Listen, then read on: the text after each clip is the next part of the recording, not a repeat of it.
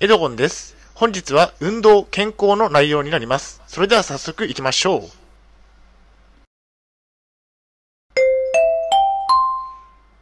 はい、H キャップチャンネルにようこそ。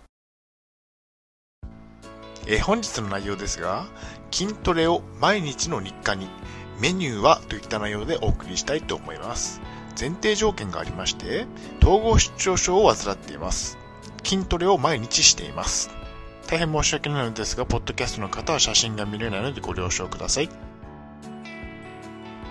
はい、それではコンテンツに入っていきたいと思います。丸1番、筋トレを毎日の日課にする。丸2番、筋トレのメニューは最後に本日の行動プランと終わりにがあります。ではまず丸1番の筋トレを毎日の日課にするということ。えーっと、筋トレはきついですね。筋トレはきついです。筋トレ中は早く終わってくれと考えながら取り組んでいます。ただ私の筋トレメニューは回数が少なく無理のない範囲です。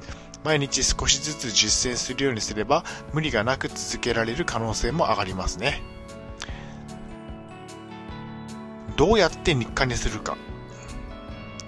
私が筋トレを日課にしている方法は Excel に記録をつけることです。毎日実践した分の筋トレの回数を Excel の表に入力していきます。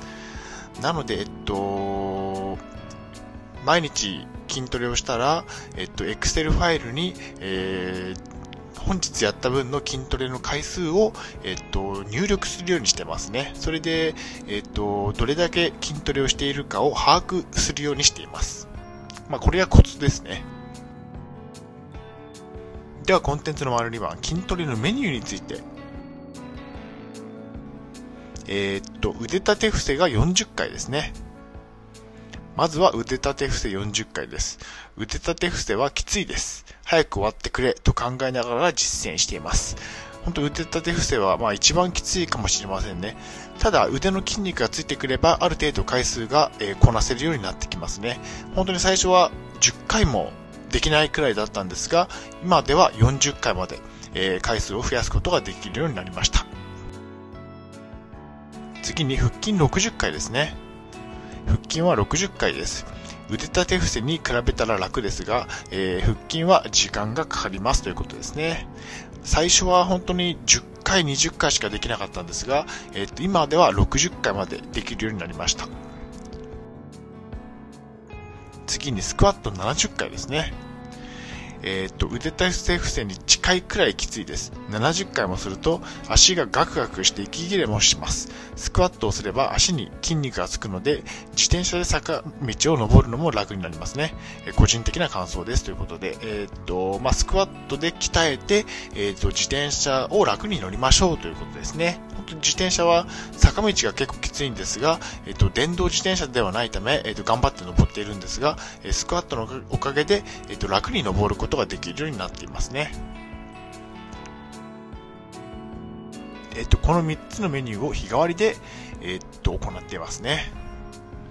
えっと、腕立て伏せ、腹筋、スクワットを日替わりで実践中です。腹筋割れているね、細いねと言われたことがあり、嬉しくて続けられるモチベーションになっていますね。なので、今日は腕立て伏せ、明日は腹筋、明後日はスクワットということで、という風な感じで、えっと、毎日日替わりで行っているということですね。結論としましては、筋トレは体によく運動にもなり筋肉もつきます。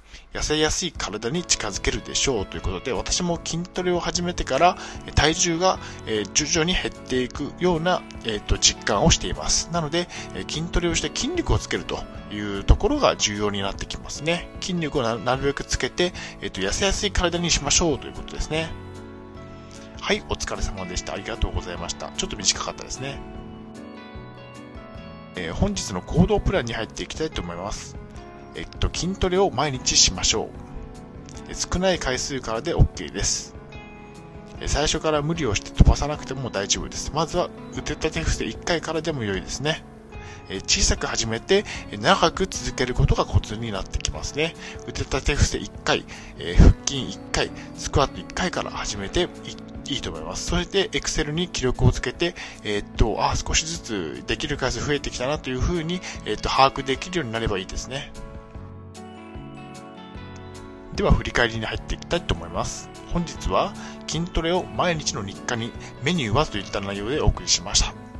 丸1番、筋トレを毎日の日課にする。丸2番、筋トレのメニューをお送りしました。はい、最後に終わりにです。最後までご覧いただきありがとうございます。ブログ HCAP も2年間運営しています。Twitter もやっています。チャンネル登録、いいねボタンを押していただけると嬉しいです。また次の動画、ポッドキャストでお会いしましょう。病気の方は無理をなさらずお過ごしください。